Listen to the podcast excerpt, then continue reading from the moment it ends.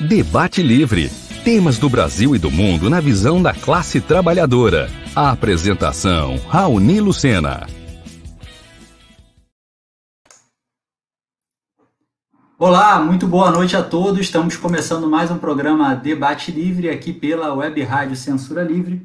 Hoje é dia 31 de maio, são 18 horas e 3 minutos. Esse programa vai ao ar ao vivo pelo Facebook e pelo YouTube da Web Rádio Censura Livre e também horários alternativos na nossa grade de programação, que você pode acessar de três maneiras: pelo nosso site www.clwebradio.com, pelo nosso aplicativo exclusivo, vai lá na sua loja de aplicativos e baixa o aplicativo do, da Web Rádio Censura Livre, ou através do aplicativo Rádiosnet, né, que te dá acesso diversas rádios online, incluindo a nossa, procura lá no Rádiosnet a Web Rádio Censura Livre. Então, desde já pedimos que dê aquele apoio, curta a nossa página no Facebook, segue no Instagram, é, no YouTube, se inscreve no canal e assina lá o, ativa o sininho para receber as notificações de novos vídeos. No programa de hoje, vamos conversar com um velho amigo nosso, colaborador, jornalista Rodrigo Baranechea, sobre a repercussão das manifestações do dia 29 contra o Bolsonaro. É, lembrando que a Web Rádio precisa, precisa da sua ajuda para se manter. Se você quiser contribuir com a nossa emissora, você pode transferir ou depositar qualquer valor na nossa conta ou usar a plataforma Apoia-se. Os dados para o depósito e o endereço do Apoia-se estão no nosso site também, nas nossas redes sociais, é, e também vão passar aqui ao longo da transmissão para quem está acompanhando pelo Facebook e pelo YouTube, então fica de olho aí. O Rodrigo já está aqui com a gente. Vamos chamar ele aqui na tela. Boa noite, Rodrigo. Fumando, cara? Boa noite. Não, eu estava. É, outro dia mesmo eu compartilhei isso no meu perfil pessoal. É, uma transmissão de um ano atrás em que a foto que aparecia no Facebook era eu fumando. Então, se as pessoas já veem isso aqui, já sabem que eu fumo, não faz a menor diferença. Tá? E eu me lembro de um jornalismo meio old school, né? É, Roda Viva dos anos 80, todo mundo fumava. Novela da Globo dos anos 80, todo mundo fumava e bebia uísque. Então, é, tentar tirar um pouco esse ar é, asséptico do, da, da, do jornalismo de hoje em dia, que todo mundo é certinho, ninguém fuma, ninguém bebe, ninguém transa. É, e, e, você está em casa, né? Se, se tivesse no estúdio. Eu tô em casa, tô em casa. A gente não deixaria você fumar no estúdio. Não, no estúdio não, mas eu tô em casa. É... Então, aí, eu, aí pode. Eu tô em casa, eu tô com cigarro, tô com chimarrão, porque Porto Alegre tá um frio do cão. Agora, nesse momento, estamos fazendo, deixa eu ver aqui.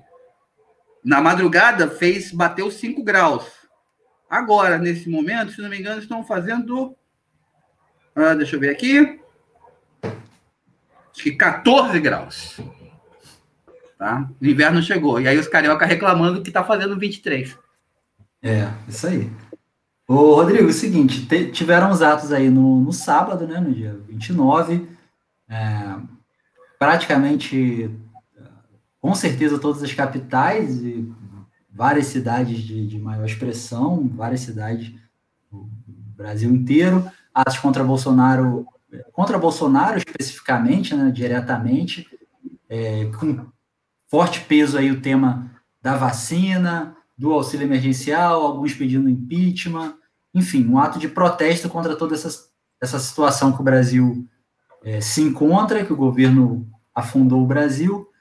É, qual que é o peso, a importância desse, desses atos? Eu, eu tenho é, total, é, acho que é visível para todo mundo, que foram os maiores desse ano, com certeza. Assim, não tem, é, tenho, tenho dúvidas.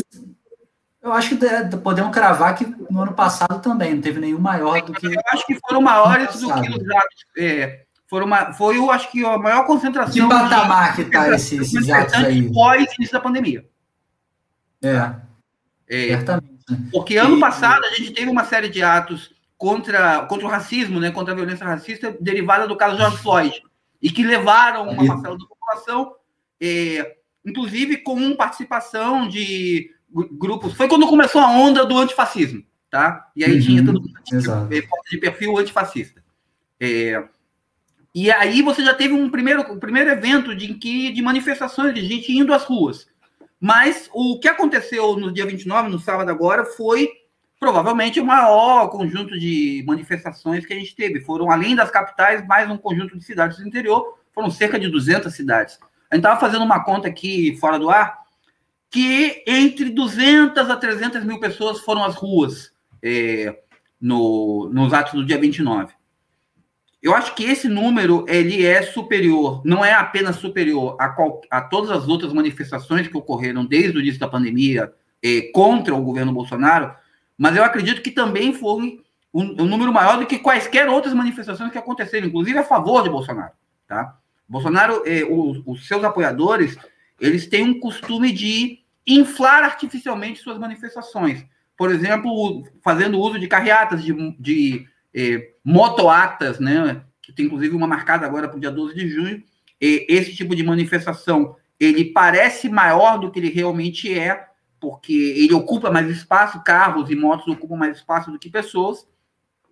Mas mesmo assim, é, eu acho que essas manifestações do dia 29 foram as maiores que aconteceram, e elas têm uma repercussão interessante, porque é, elas ocorrem em dois momentos específicos, é, numa conjunção de dois momentos específicos.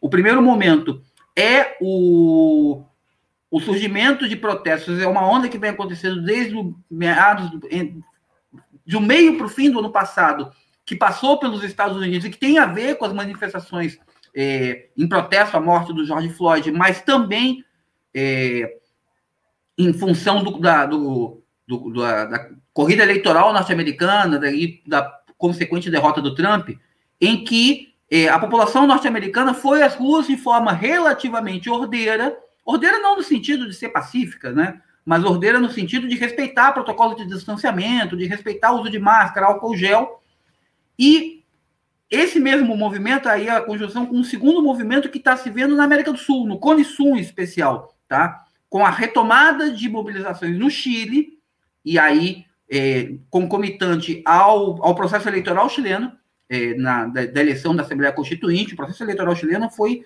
extremamente impactante para o governo Pinheira, que é um governo de direita alinhado ao governo Bolsonaro, apesar de não ser de tão ultradireita assim quanto o governo Bolsonaro, mas é um governo extremamente conservador, reacionário. E, e aí o, o, uma série de parlamentares é, e governadores, o Partido Comunista Chileno elegeu governador, um governador na região de, da capital, Santiago. Tá? É, o MIT, que é uma organização minúscula da esquerda chilena, é, mas que se envolveu ativamente com os protestos da, da, da de 2019 e 2020, e que tomou é, as dores dos presos políticos desses protestos, elegeu dois parlamentares, tá? Inclusive a advogada Maria Rivera, que a gente entrevistou na época que eu estava ainda atuando pelo Balaiada, com mais presença, a gente entrevistou ela, ela é uma advogada de direitos humanos que está envolvida exatamente com é, a libertação desses presos políticos. E aí inclu, vai nessa história Peru, Equador, Colômbia. Então, é um movimento que começa a colocar a ideia de que é, o vírus é perigoso, mas se um governo não combate a pandemia de forma correta, ele se torna mais perigoso que o vírus. E ao se tornar mais perigoso, compensa o risco, desde que organizado, da participação da população nisso daí. Outro elemento interessante que a gente tem para ver é exatamente como é que se deu a organização e a participação da população nesse, nesses atos, que tem a ver com é, tem a ver com uma mudança na forma como as instituições tradicionais do movimento, eh, dos movimentos populares, elas costumam influenciar a sua base de apoiadores, tá? O que a gente pode dizer, isso num período pré-pandemia, e aí, para começar, né, a gente discutiu isso no programa anterior, junho de 2013 é um paradigma importante, porque significou uma quebra nesse paradigma de que CUT, PT, Força Sindical, CTB, os partidos comunistas, eles tinham uma influência sobre um conjunto de ativistas, de manifestantes, eh, de lideranças, que ó, vai ter ato, o pessoal ia. E se a galera que tinha referência nesse pessoal, que votava nesse pessoal, tivesse afim, ia também. A partir de junho, você inverteu essa relação, tá? Muito em função da crise política dos governos do, do, do final da era PT, é, muitas vezes esses, é, essas instituições, CUT, PT, Força Sindical e por aí vai, é, elas davam, davam uma segurada, davam, e entrava de frio, de mão puxado, tá? Falava, olha, vai ter ato, mas, galera, vamos marcar presença, tá? E quem é normalmente influenciado, ou seja, eleitor, que a gente chama de massa, tá? A galera, quando via a convocatória, acabava indo. É, apesar dessa intenção de entrar de freio de mão puxado. Então, o que a gente viu nesses atos do dia 29 foi muito isso, tá? É, por exemplo, as grandes colunas de sindicatos não eram grandes, mas a, a galera dos bairros, é, a população, que é a mesma população que em junho de 2013 aparecia com cartaz, ou em 2014, na época da, da Copa do Mundo, aparecia com cartaz dizendo nós queremos hospital padrão FIFA. Essa galera foi mais às manifestações do que o pessoal que era tradicionalmente dirigido por sindicatos, centrais sindicais, associações e por aí vai. Mas, mas me parece, Rodrigo, até com a comparação aí de junho de 2013, que tem uma mudança, tem um deslocamento aí, não é mais tão, tão assim, é, pelo menos aqui no Rio de Janeiro, sim, tinha um setor que ia é, sem uma coluna, entre aspas, de, de nada, né, de nenhum movimento e tal, mas as colunas, é, assim, a gente via muita bandeira de partido, a gente via muita bandeira de sindicato, via carro de som de sindicato, coisa que em junho de 2013 não só tinha bem menos proporcionalmente, quanto, como era mal visto pela grande maioria do, do pois é. Ação. Tem duas vez... diferenças. É, tem duas diferenças. Né? Obviamente, junho de 2013 virou referência, tá? Mas tem duas diferenças que a gente tem que levar em conta para poder medir é, a, a qualidade e a quantidade. Tá? A primeira diferença é que, obviamente, esses atos do dia 29 não foram atos de multidão, tá? Foram atos muito mais restritos. Então, não dá para comparar é, uhum. o, em junho de 2013 a Batalha da Presidente Vargas, tinha mais de um milhão de pessoas na rua, tá? Uhum. Dois, três dias depois tinha mais de um milhão de pessoas na rua em São Paulo. Não dá para comparar o ato que veio antes da Batalha da Presidente Vargas, que foi uma semana antes, que foi na foi dando volta pela Rio Branco, parou na frente da LED, que tinha mais de 150 mil pessoas. Tá? Aqui nós estamos falando uhum. de atos de 40 mil, de 25 mil pessoas. Tá? Essa é a primeira grande diferença. Isso quer dizer uhum. o quê? Que são atos que atingem a população de forma diferente e, portanto, atingem um polo um pouco mais consciente da população que se dispõe à rua no pleno, em plena pandemia. Tá? Uhum. A segunda grande diferença que a gente vê é a de que, em função da polarização social que política que existe desde junho de 2013, que ultrapassou, atravessou é, ou as manifestações pelo impeachment da Dilma, contra a Copa do Mundo, a eleição do Bolsonaro e daí por diante, é que é, você tem, nesse caso aqui, você tem campos, tá? Junho de 2013 era todo mundo misturado. Junho de 2013 você começou com as, os, os, os, atos mais tradicionais, participação da, daquela galera de movimento, de movimento estudantil, DCS, sindicato e eleitores do PT, do PCdoB, do PDT, do PSOL, do PSTU, é, e que daqui a pouco tinha gente que não, não tinha nada a ver com isso, estava lá protestando porque estava indignado com o aumento do, do, os 20 centavos, mas sabia que não era só por 20 centavos, mas que resolveu atirar para tudo quanto é lado. E aí virou eh, não contra os partidos, contra as bandeiras. E aqui o que você vê e tem a ver exatamente com esse momento de polarização política e social é que esses campos estão divididos, eles estão participando hoje em dia de forma separada em manifestações, tá? Aquela galera do sem partido 2013 é a que hoje em dia engrossa os atos pró-Bolsonaro, tá? e que vai com o mesmo discurso, só que com um, esse mesmo discurso, só que dando, sim, caindo de forma incoerente, né?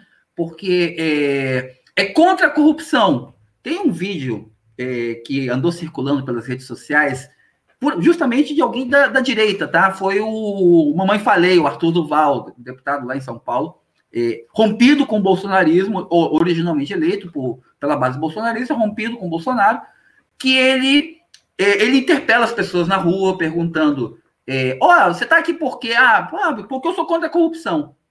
Ah, mas e a história da, da rachadinha? mas isso não é corrupção? Aí a pessoa ou mandava o cara para aquele lugar, ou ficava dava erro, né? Dava tela azul do Windows no, no cara.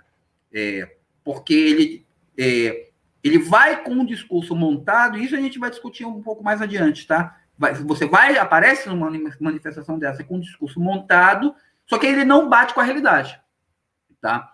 Da mesma forma, isso acontece em uma certa medida nas, no, nas, nos atos pelo fora Bolsonaro, porque é, existe um problema real, e esse problema que é que a cada dia que Bolsonaro permanece no poder, é mais um dia de sociedade e população em risco de morrer, porque a gestão Bolsonaro da pandemia ela é genocida, mas ao mesmo tempo o discurso que vem pronto e que vem moldado e que está é, incutido em boa parte dessa população é a solução para o agora é em 2022.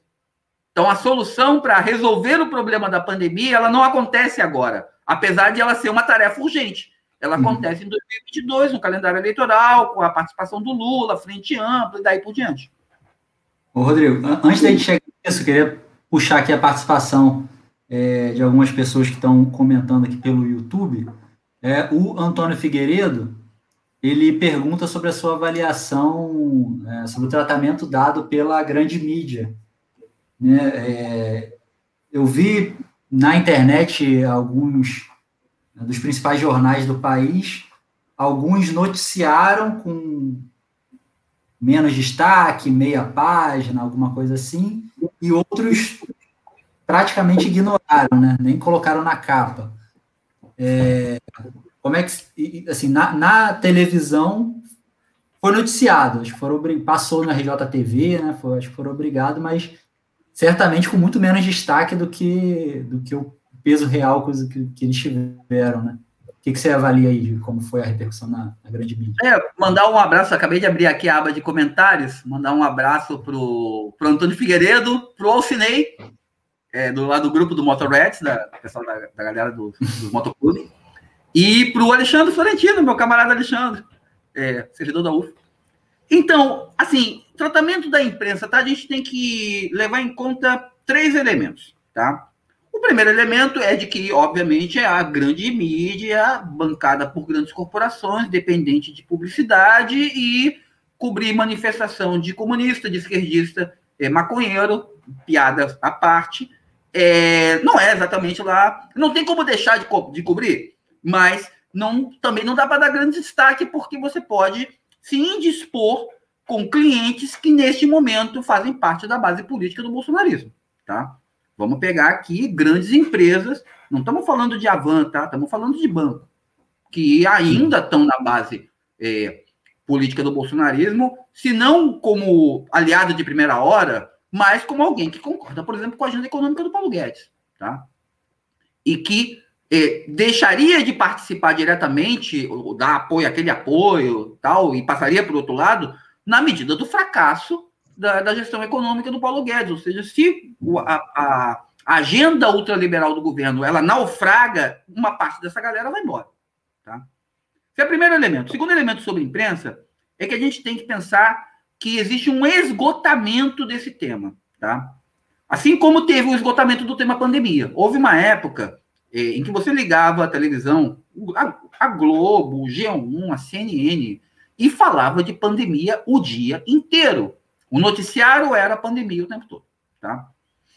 A partir de um dado momento, notou-se esse esgotamento de pauta. Então, as pessoas, não é que eh, a, a, imprensa ficou de saco cheio, ela também ficou de saco cheio de ficar falando a mesma coisa. Mas a, a, o tema começou a se tornar é, estéreo, você tem isso ainda, está presente, 30%, 40% do noticiário é, da grande imprensa, da TV aberta, por exemplo, é, é pandemia, é coronavírus, não tem como não ter, tá?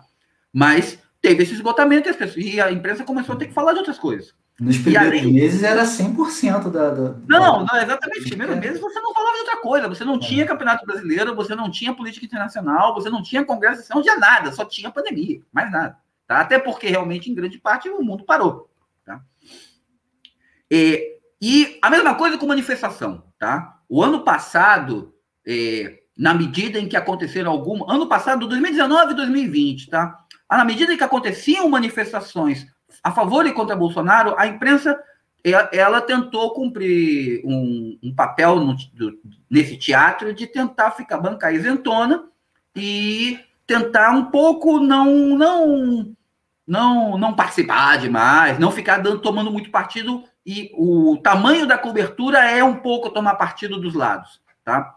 Então, tem um terceiro elemento, isso é especial para a imprensa escrita, tá? A de que as manifestações elas aconteceram no decorrer do sábado. E os jornais que vão para as bancas no domingo, eles já estão praticamente prontos desde sexta-feira. Eles ficam apenas com os gaps, ou seja, com os buracos para você colocar o noticiário mais recente, o noticiário mais em cima da hora, que vão ser preenchidos e que normalmente eles não compõem o, o grosso, o recheio do jornal de domingo, tá? O jornal de domingo ele se parece com uma revista de semana, então boa parte do que vai entra de pauta e está preparado ali é preparado no decorrer da semana anterior e aí entra 15, 20%, mas ele, ele é, proporcionalmente ele é muito mais escasso de notícias de última hora é, do que um jornal de segunda, de quarta-feira, tá? Então, é relativamente normal você ter pouca cobertura de ato em jornal dominical, tá? Ainda mais de atos que aconteceram no sábado. Entretanto, e aí temos um entretanto, é a de que, mesmo com esse senão, o que hierarquiza nessa história é a capa, tá? E aí o tamanho da informação, mesmo que a informação seja curta, mas o destaque que você dá a ela. Na grande imprensa, nos principais jornais, você teve ou praticamente nada. É, os jornais de Porto Alegre, por exemplo, os dois principais jornais, o Correio do Povo, que é do Grupo Record, e o Zero Hora, que é do Grupo RBS, sócio da Globo aqui no estado, esses não fizeram cobertura dos atos, porque o ato de Porto Alegre aconteceu durante a tarde. A cobertura é, foi aparecer na segunda-feira, tá? Porque os jornais de, de domingo, eles são, eles não, praticamente eles não entram notícia fresca, eles estão prontos desde sexta. O, a, a, os principais jornais do país, Globo, Estadão, é, O Dia, Folha de São Paulo, desses aí, somente a Folha de São Paulo deu um destaque um pouco maior, tá? Os outros jornais deram um destaque muito secundário, isso muito em função dessa relação que a imprensa tem com seus financiadores, que são as grandes empresas, as grandes corporações do país. E aí dar esse muito destaque significa um governo estável e isso não é interessante é, para os interesses econômicos desses grupos e para a implementação da agenda ultraliberal do governo Bolsonaro, Paulo Guedes. E obrigado, Antônio. Um grande abraço para você, meu filho. Saudade de você. É, algumas pessoas estão perguntando aqui se tanto. Ah, vou pegar essa pergunta do Alcenei que eu acho interessante. É, ele coloca que as pessoas com formação política né, de esquerda estão é, se negando a ir nos atos em função da necessidade de isolamento social. É, e perante a isso, se se esse movimento vai ter fôlego né, para seguir adiante, para ter outras atividades, etc. É, me parece, vou dar um pitaco antes de passar para o chileno, que o Rodrigo, desculpa, eu, tenho, eu chamo o Rodrigo Não, pode, todo mundo sabe que eu não me chamo chileno. Quer dizer, não me chamo, é. né? É, antes de eu passar aí para o Rodrigo, eu vou dar um pitaco. Me parece que isso tá. É isso, chegou no limite, assim, né? Isso é muito conjuntural também, eu acho que, de fato, é, a questão do, do, isolamento social da pandemia é um, um, um obstáculo concreto, mas esse é, é um obstáculo relativo, né? Então depende muito de como é que está a dinâmica da disposição, é, que, que é menos das, das organizações políticas, das formações, e mais da que a gente chama da massa, né? É, e me parece que, que, que, esse dia 29 é uma ruptura, assim, né? Parece que até o dia 29 era quase que um tabu você falar de ato presencial, né, pelo menos nas, nos fóruns, né, nas coisas de, de, de, unidade que juntavam os sindicatos, os partidos. Era quase que um tabu você falar de ato presencial. É, hoje em dia já, já se vê com maus olhos, é, de, de, uma semana para outra se vê com maus olhos as organizações que não chamaram, né, é, por exemplo, o, e tem, tá, o CEP de Niterói, é, votou em assembleia, deliberou em assembleia contrária a participar do ato, inclusive de apoiar o ato. Não, ativistas da categoria foram, evidentemente, como, como o chileno mesmo falou, muitas pessoas vão independente das, dos sindicatos, etc. Mas o sindicato não foi e não chamou. Mas é exceção, acho que de, de modo geral, é, pessoas entenderam que, ó, a gente chamando, a gente não chamando, a galera vai. Então é melhor a gente a gente convocar, a gente ir, disputar, a gente estar tá lá junto do que é, do que não fazer, né? O que que, que, que você acha a respeito? Pois é, é, bom, tem que lembrar isso, né? Tem que levar isso em conta. A consciência das pessoas é alguma coisa muito dinâmica. Tá? Belo copo. Copo, um copo de primeira. é, o, a consciência das pessoas é uma coisa muito dinâmica, tá? Ela, é, ela muda no decorrer do tempo, tá? E quem não muda de ideia tá banco teimoso, geralmente dá de cara, dá de cara contra a parede, tá? Acaba que a realidade se impõe. Mas é, a gente tem que levar em conta exatamente essa mudança de consciência é, e ela parte de, um, de um, uma constatação de que quando é, o governo é mais perigoso que o vírus, então a gente vai ter que enfrentar o governo, apesar do vírus, tá? Mas com cuidado, não tem como. Assim como se fosse um outro tipo de manifestação, vamos dizer, a gente tem que organizar uma greve geral. E aí, numa greve geral, você não vai fazer uma você não vai organizar uma greve geral com o mesmo nível de cuidado que você organizaria um, um protesto na frente do museu, tá? Contra a censura, aquele caso, por exemplo, do Banco Santander, da exposição do Banco Santander, tá?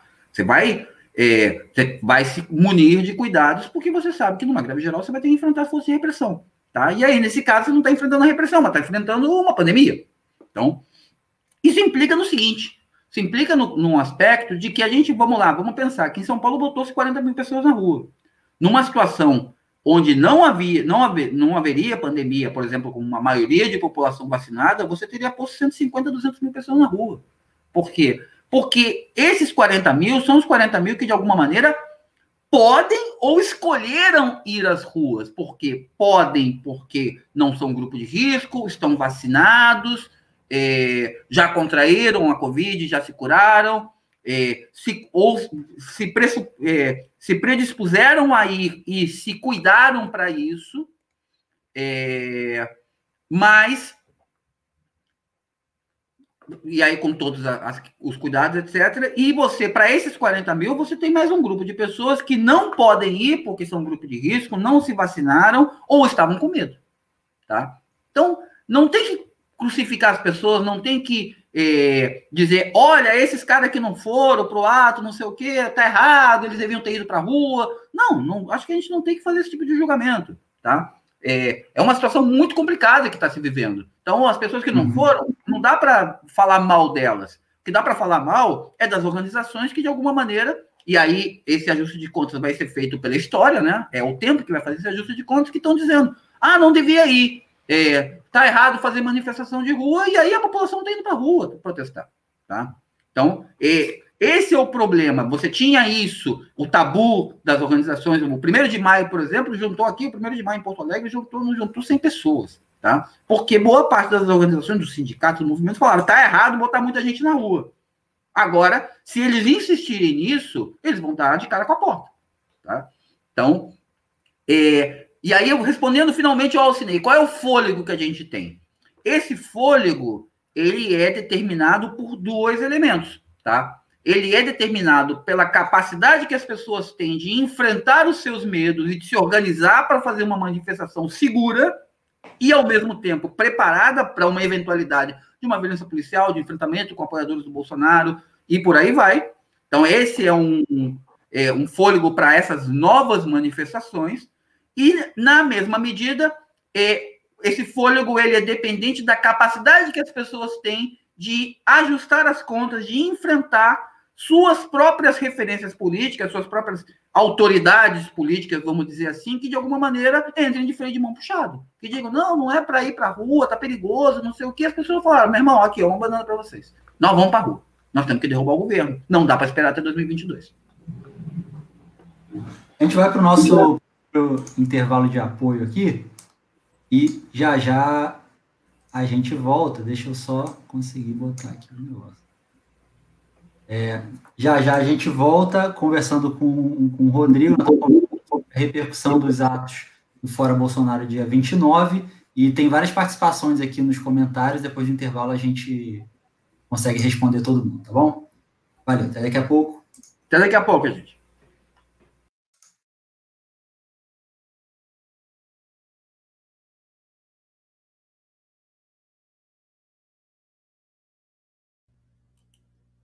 Para manter o projeto da Web Rádio Censura Livre, buscamos apoio financeiro mensal ou doações regulares dos ouvintes, já que não temos anunciantes, não temos propagandas de empresa e não recebemos recursos de partidos e políticos. Seja um apoiador regular e ouça nosso agradecimento no ar durante a transmissão de nossos programas. Seu apoio é muito importante para nós. E os apoiadores recebem prestação de contas mensal temos uma vaquinha virtual permanente. Para apoiar, acesse aqui https dois pontos barra barra apoia.c barra CL Web Rádio. O nosso muito obrigado. Web Rádio Censura Livre, a voz da classe trabalhadora. Sintonize a programação da Web Rádio Censura Livre pelo site www.clwebradio.com ou pelos aplicativos de rádio online para celular e tablet e também em Smart TV. Ouça ao vivo, mas também a exibição em horários alternativos, reprise e reapresentações. Acompanhe também a live ao vivo na página da Web Rádio Censura Livre no Facebook ou pelo canal do YouTube não deixe de dar seu like e compartilhar com os amigos nas redes sociais. Assista ainda no Facebook e no YouTube as edições anteriores.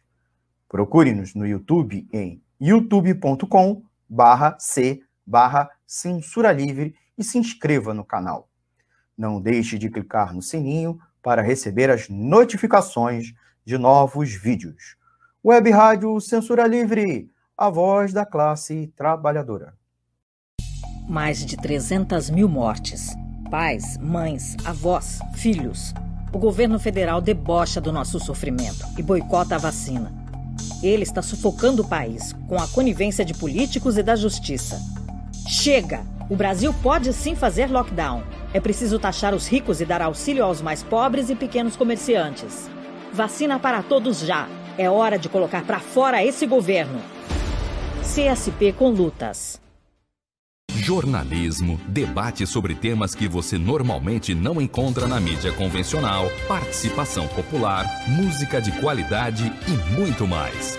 Web Rádio Censura Livre, a voz da classe trabalhadora. Debate Livre. Temas do Brasil e do mundo na visão da classe trabalhadora. A apresentação: Raoni Lucena.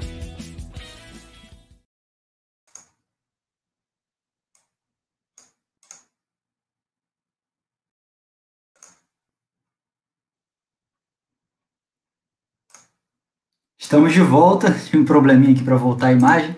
É, estamos de volta aqui no programa Debate Livre, estamos conversando com o Rodrigo Barrenechea, conhecido também como chileno, né, jornalista, sobre uh, a repercussão aí dos atos do dia 29 de maio, é, os atos de protesto aí contra o governo Bolsonaro. É, tem mais tem mais algumas participações o, o Alexandro e também o Firmino Cruz, que comentou pelo nosso WhatsApp, eles fazem perguntas no mesmo sentido, é, que é sobre a possibilidade de, de, derrubada do Bolsonaro antes de 2022, né, fora do. a despeito do calendário eleitoral, da derrubada dele através do impeachment ou outro processo qualquer é, fora do calendário eleitoral convencional. O que, você acha disso? Não posso deixar de lembrar da máxima de Garrincha. Tá? Garrincha na Copa de 62, o técnico faz aquela preleção enorme. Você, ó, fulano vai tocar a bola para cá, que vai para cá, que não sei o quê, que vai fazer cruzamento, que tal, e o Vavá faz o gol. E aí o, o Garrincha no final vira pro técnico e pergunta, isso no jogo com a União Soviética. E aí o Garrincha no final pergunta pro técnico, ok, mas você combinou com os russos? Tá? É, que, que é combinar com os russos nesse caso, tá? É, o movimento de massas, a população, acho que a população, de forma geral, que é contra o governo, tá de saco cheio, tá? É, já se deu conta e o a, a ida aos atos, inclusive a ida de setores pouco organizados, influenciados pelo, pelos, pelas organizações sociais da esquerda, mas que não são diretamente dirigidos, tá? Não é a galera que faz piquete na porta de, de banco em greve geral, tá? É, mas é a galera que vota no PSOL na eleição, é, vota no PT. O, eu acho que esse pessoal tá de saco cheio e acha que realmente é, Bolsa, acredita mais no Bolsonaro genocida na parte da frase Bolsonaro genocida do que na parte da frase Lula presidente de 2022. Sabe, é, de alguma maneira sabe que tirar Bolsonaro do governo é uma tarefa urgente e para ontem, tá? Qual é o, o que, que, tem que combinar com os russos aí? Ou seja, o que, que tem que de alguma maneira é, combinar um impeachment da forma legal, da forma institucional como a gente pensa, ele é resultado da combinação de dois fatores. Tá? Ele é resultado da combinação de uma pressão popular pela saída do governo, tá? que deixa os agentes políticos da, da, da, elite acuados ao ponto de falar, cara, não dá mais, esse cara aí tem que tirar ele porque ele não, não ele não presta mais para cumprir a, a, tarefa que a gente deu para ele. Com exatamente com é, essa, é, é, esse arranjo institucional de chegar e falar, cara, não serve mais, tá? Isso funcionou para o Collor, isso funcionou para Dilma. Tá? A gente acha que impeachment sempre tem que tirar governante de direita, mas no caso da Dilma, tirou um governante de centro-esquerda. Tá? E, e, o arranjo e a combinação de fatores foi rigorosamente igual.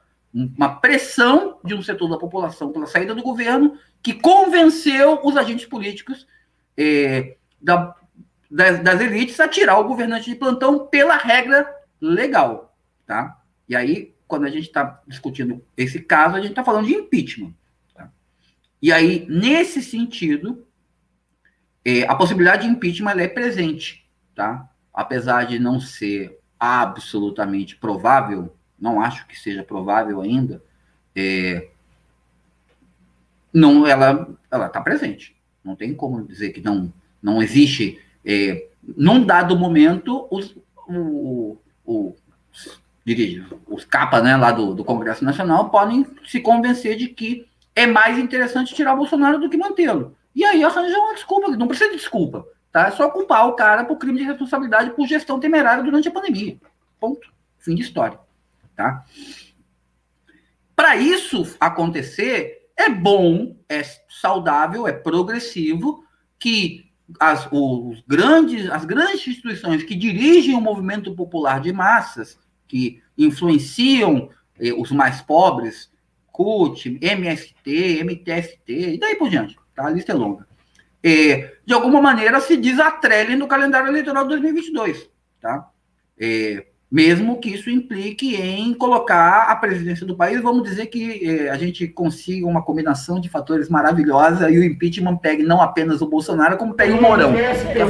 botar o, botar o o, tirar o Bolsonaro para botar o Morão é trocar seis por uma meia dúzia, é muito vagabunda. O, o Morão é, não é gente que não é fogo que se cheira, tá?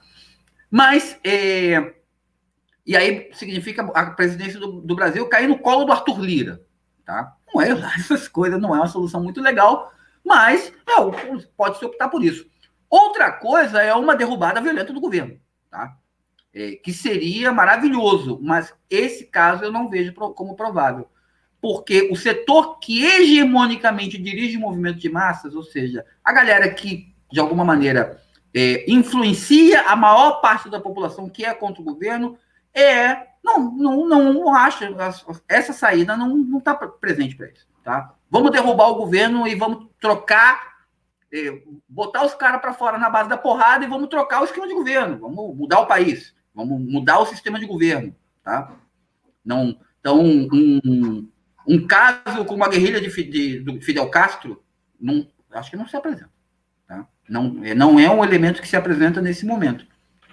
A não ser, e aí a, a, a, realidade é muito dinâmica, a história do país é uma. O futuro é, está sempre em movimento, a não ser que você veja um movimento de massa que consiga ultrapassar e superar essas direções. Mas aí é outro, é, outro esquema, bem diferente, porque isso implica na organização de é, organismos de poder de base, algo parecido a comitês de fábrica, a soviets, alguma coisa assim, assembleias populares, alguma coisa assim. É, teria que se mover em alguma coisa mais parecida com o que aconteceu no Chile, tá?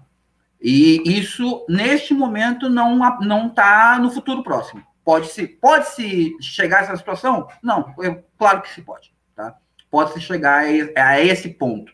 Mas é, ne, num, num momento, vamos dizer assim, daqui a, daqui a dois, três meses, isso não está dado ainda.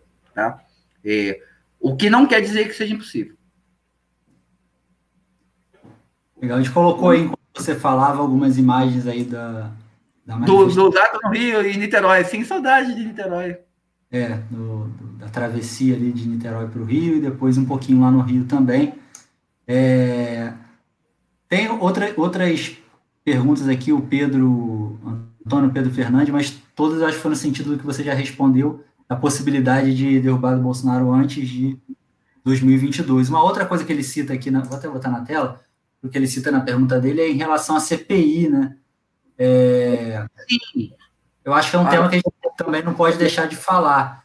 É, acho que ajudou a desgastar ainda mais o, a popularidade do Bolsonaro essa questão da CPI, que tornou mais público ainda, né, o, o, desleixo, é, para falar o mínimo, em relação à, à, à pandemia, né, quando ele, é, ele, que eu digo o governo, né, não respondeu a, a, as empresas que estavam oferecendo vacina, é, né, 17 e-mails não respondidos, coisas do tipo assim. Sim, a, a, já virou meme ah. hoje, tá? Dois meses para responder a Pfizer e duas horas para responder a Comebol. É, pois é. Vamos falar com a América daqui é. a pouco. E a quantidade de vacinas que poderiam hoje estar, estar disponíveis, é, caso essa negociação tivesse sido feita é, no momento que, que foi oferecido, né? É, então, acho que ajudou a desgastar, a tornar ainda mais. Mas me parece que a condução, mesmo o Renan Calheiros, daquela maneira dele tão é, incisiva e etc., mas me parece, eu não vejo um, caminho nele ali de tentar construir é, é, substâncias para um impeachment ou para alguma coisa desse tipo. Me parece, a, mim parece que o objetivo é mesmo ampliar esse desgaste, né, visando a eleição. É, o, acho que os, o, as lideranças políticas do Congresso e aí vamos botar as lideranças políticas hegemônicas, é, o, o, o famoso fiel da balança, tá? O Brasil tem dois fiéis da balança, vamos dizer assim.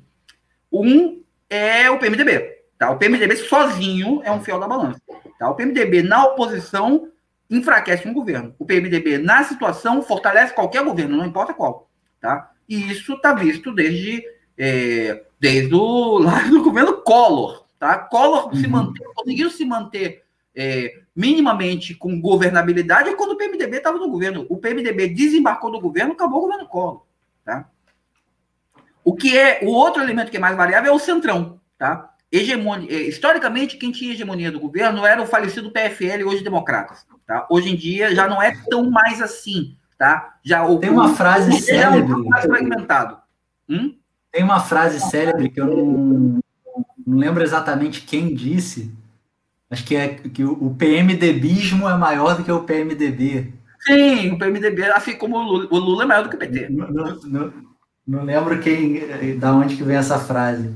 É, Mas é, o... que é no contexto dessa habilidade de, de, de ser governo é, independente. Ser mais realista que o rei, tá? O PMDB é o PMDB é adesista por definição e Exato. o PMDB o PMDB de alguma maneira não embarcou, não aderiu completamente ao governo Bolsonaro. Tá? O PMDB entrou rachado no governo Bolsonaro, entre um grupo que tenta se portar de maneira mais independente e um grupo que aderiu.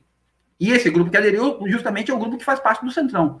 Mas até isso, até a adesão do Centrão ao governo Bolsonaro, ela é muito fisiológica, ela é muito mediada por cargos, ela é muito mediada por verbas de orçamento, e ela é principalmente mediada pela agenda econômica. Tá? Porque o Centrão é a corporificação, é a, a, expressão orgânica do, da agenda política das grandes elites, das grandes corporações, do sistema bancário, dos, é, do, do agronegócio, das grandes empresas, do que restou de grandes empresas da indústria nacional. Tá?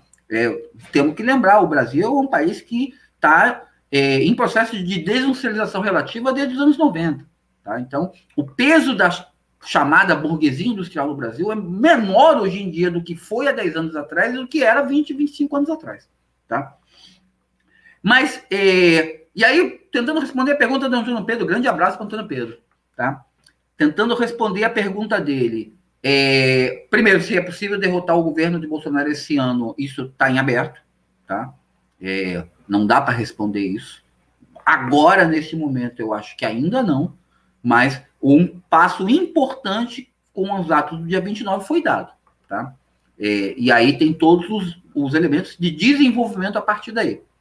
O, o, o elemento da CPI e da oposição é real, tá? É, a oposição quer mais sangrá-lo do que derrubá-lo, e o setor hegemônico da CPI, que é composto pelo Centrão, mas por esse setor do Centrão, que não é tão fiel assim quanto a base bolsonarista dele, e que inclui setores do Centrão, é, esse é, é, o objetivo é muito mais sangrá-lo.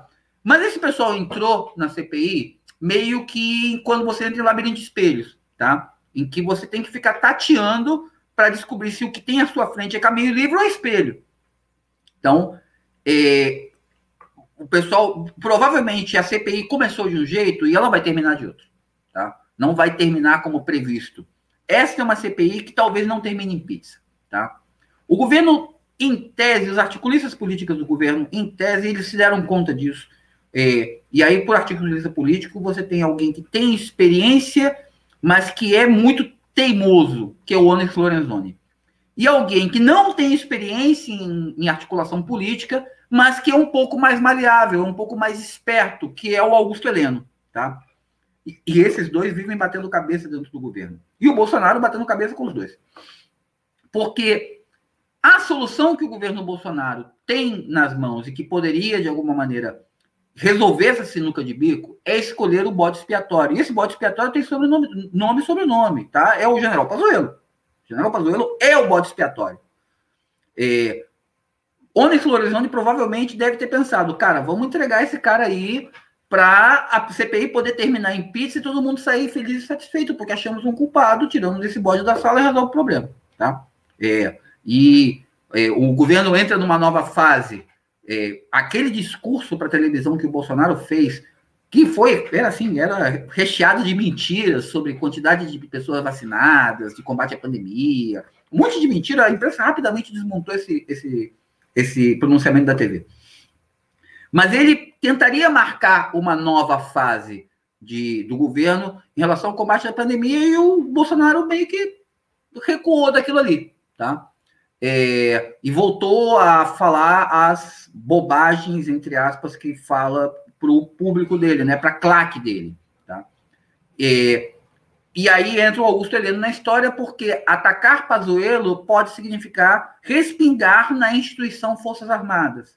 É, e aí isso não é exatamente muito legal. As Forças Armadas já não gozam da credibilidade que gozavam há tempos atrás. Já não são a instituição mais respeitável do país junto com Correios. Os dois, infelizmente, para Correios, os dois já não são, já não têm essa credibilidade toda, tá? Então, é, fritar o Pazuello não pode, pode não ser muito bom. E nesse meio de, de, nesse meio campo todo vem Bolsonaro tenta proteger Pazuello, tá? Então é, o não foi o Pazuello não apresentou defesa na uma participação é, na semana anterior teve um ato pró Bolsonaro, o Pazuello participou e não foi o Pazuello que apresentou sua defesa, foi a Advocacia Geral da União. Então isso é o quê? Isso é o governo Bolsonaro tomando a defesa do seu ex-ministro da Saúde, tá? dizendo que não, que não foi um ato político por aí vai. É, e, por outro lado, o Bolsonaro tenta minimizar os atos do dia 29, fazendo aquele discurso lá no cercadinho do Palácio da Alvorada, que a grande imprensa já não está mais comparecendo quando aparece de forma protocolar, porque Bolsonaro atacou tanto jornalista naquele, naquele cercadinho que uhum. os setoristas já não vão mais. Quando vai, é um pobre de um estagiário que vai lá sofrer. E é, E aí ele fala essa bobagem de que os atos foram, os atos não foram maiores porque faltou maconha, tá? Faltou maconha e faltou dinheiro para pagar o pouco mortadela. Isso, não, isso, pra, isso não representa absolutamente nada, tá? É, a gente, é, a imprensa vai falar, ah, é Bolsonaro falando a, a, as asneiras de sempre. Para gente, a gente tem que tomar cuidado com esse tipo de declaração. Não pode partir, ah, é Bolsonaro falando, falando bobagem, tá? Não, pode, não podemos participar, achar que isso é leviano porque esse não é um discurso que foi feito nem para a burguesia, não foi feito para as elites, não foi feito para a grande imprensa, não foi feito para os atores políticos. Esse é um discurso que é feito para a claque dele, tá? Para aqueles que antes eram 30%, que agora são 15% por aí, aqueles 15% que são os que vão fazer passeata, carreata com moto lá no dia 12 de junho, no dia dos namorados, tá? Esse é um discurso para eles. E esse é uma forma de tentar consolidar, de tentar manter esse apoio que ele está vendo escassear. E aí, e aí é para essa galera que ele está falando. Então ele pode falar a bobagem que seja, tá? Porque é, é, é, essa galera acredita, acredita que a Terra é plana, essa galera acredita que a, a, a, pandemia de Covid é uma conspiração do governo chinês com a CIA, com a Microsoft. É uma galera que acredita em qualquer coisa. E aí vai acreditar isso, vai acreditar que eh, as, os atos do dia 29 tiveram aquela galera ali porque o PT é, o PT, o governo americano e a Pepsi deram maconha para as pessoas irem. Não acredito nessas coisas. Isso é importante. É, o problema não é o tamanho da bobagem, tá? O problema é que o Bolsonaro fala uma bobagem dessa e tem gente que acredita. E, portanto, que as estratégias de combate ao bolsonarismo, elas têm que levar em conta de que boa parte desse pessoal não se move por razões, é, razões racionais, tá? O discurso é montado na forma de lavagem cerebral e, portanto, é montado numa base emocional. E isso tem que ser levado em conta na hora de construir embates antibolsonaristas. Isso é importante. A, a frase que apareceu originalmente na Colômbia, quando o governo é mais perigoso que o vírus, tem que ir para a rua apesar da pandemia, isso é importante porque isso não é racional. A racionalidade diria, cara, não tem que ir para a rua, nós estamos em pandemia. Só que o que move, quando a necessidade é mais importante do que a razão, é aí você está trabalhando com, no terreno do emocional. E aí você está trabalhando exatamente nesse terreno de mover um setor contra o governo que vai se mover apesar da racionalidade. Rodrigo, está chegando na reta final aí do programa, reta final mesmo. Então, só rapidinho aí, é, precisamos falar de Lula, né? Lula não, não. Lula não foi, né? É, não foi, e não só não foi, como não, é, não deu nenhuma declaração, não fez um chamado, nota, não, até agora, é, pelo menos que eu tenha visto, nenhum pronunciamento a respeito da, dos atos aí do dia 29. É, contraditoriamente, um setor que eu nem acho que é majoritário, mas é um setor importante é, dos ativistas que, que, que vão e que foram ao dia 29, é, veem nele um salvador, praticamente, né? Uma, uma parte considerável dos atos é, reivindicavam Lula, tinha boneco do Lula, é, saudade do meu ex, etc e tal. É, como é que é essa contradição, né? O cara vira o, o salvador, o herói de um, um, para um determinado setor, mas ao mesmo tempo parece que ele não move nenhum músculo para isso, né? O que, o que justifica essa, essa. Tá vendo como a gente está lidando com a, o movimento das pessoas? Ele não está pautado necessariamente no racional. Tá vendo como é que a gente está lidando uhum. com questões que muitas vezes têm a ver com o impulso e com as emoções, tá? Porque aqui o que a gente está vendo é o famoso caso do da pessoa que está correndo atrás do ex e o ex está preocupado com o atual, tá? todo o movimento que Lula e Freixo, por exemplo, fizeram com a história da frente ampla, é a de conseguir credibilidade não com os seus tradicionais apoiadores e que de alguma maneira, em algum dado momento, passaram a questioná-lo, especialmente no caso Lula, tá? Porque você teve um setor da classe trabalhadora, por exemplo, que saiu da base do lulismo e foi para a base do Bolsonaro. Quando Lula não fala nada no dia 29, ele não está preocupado com aquele setor que é, hoje em dia está em crise com o governo Bolsonaro, que se arrependeu. Ele não tá, ele não se preocupa com esse pessoal, tá? Ele, quando não faz uma declaração sobre o dia 29, quando ele não diz vão, vão para a rua, ou não vão para a rua, quando ele não dá bola para isso, ele, ele é, invisibiliza os atos contra Bolsonaro, ele está, na verdade, ele está dando resposta para o setor com quem ele está namorando atualmente. Tá? Com a história da Frente Ampla, ele está tentando roubar um setor das elites, da base de apoio bolsonarista, por mais que ela seja frouxa, e trazê-la para ele. E, portanto, também inviabilizar a tal da terceira via. Tá? Então, com essa história, ele, quando, quando ele tira o dele da reta, ele, ao mesmo tempo, tenta tirar, por exemplo, o setor do Centrão e do PMDB e, e, e também, e, né, ao mesmo tempo, inviabilizar uma candidatura Ciro Gomes. Tá? Então, tem esse, tem esse, esse elemento na história. Tá? Mas ele mandou recado, porque Lula, pessoalmente, não não falou nada, mas o vice-presidente do PT, o Washington Quaquá, ex-prefeito de Maricá, falou que estava errado para a rua. Tá? Então, uhum. é, ele está, de alguma maneira, dando uma satisfação para as direções sindicais que boicotaram ou que fizeram pouco esforço para os atos do dia 29, dizendo: não, não, tá certo, você, ó, vocês aí, tá tudo bem. É, não era, não era para ir mesmo para a rua, tá errado ir para a rua. Tá? E é, vai ter que se enfrentar com uma população que considera, olha, é perigoso ir para a rua, mas o governo é mais perigoso. Rony, tua câmera deu uma travada, tá tudo bem aí? Ah, para mim tá tudo bem. Não sei se aqui sinal tá bom, me parece que a, que a transmissão tá ok. É, e o programa já está chegando no final, então já estou me despedindo de você aí, Rodrigo. Bom, eu acho que ele não está me ouvindo. Estou mandando aqui a mensagem pelo chat privado. Não, não tem problema. Eu vou, vou tirar você da tela que a gente já está terminando o programa. Depois a gente se fala. O programa Debate Livre vai ficando por aqui. Uma ótima noite a todos os nossos ouvintes. É... Lembrando, mais uma vez, que a Web Rádio Censura Livre é uma emissora sem fins lucrativos e que sobrevive do apoio financeiro dos seus colaboradores. Queremos aqui agradecer aos amigos que nos ajudam a manter a emissora no ar você quiser contribuir com a nossa web rádio, você pode fazer um depósito ou transferência para a conta da emissora, ou então fazer através da plataforma Apoia-se. Tem lá um, uma vaquinha permanente. As informações estão no nosso site, também nas nossas redes sociais.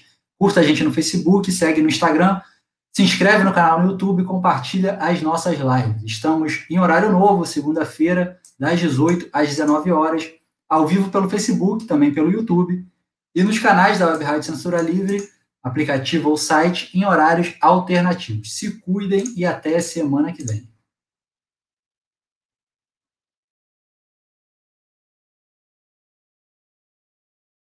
jornalismo, debate sobre temas que você normalmente não encontra na mídia convencional, participação popular, música de qualidade e muito mais. Web Rádio Censura Livre, a voz da classe trabalhadora. Debate Livre.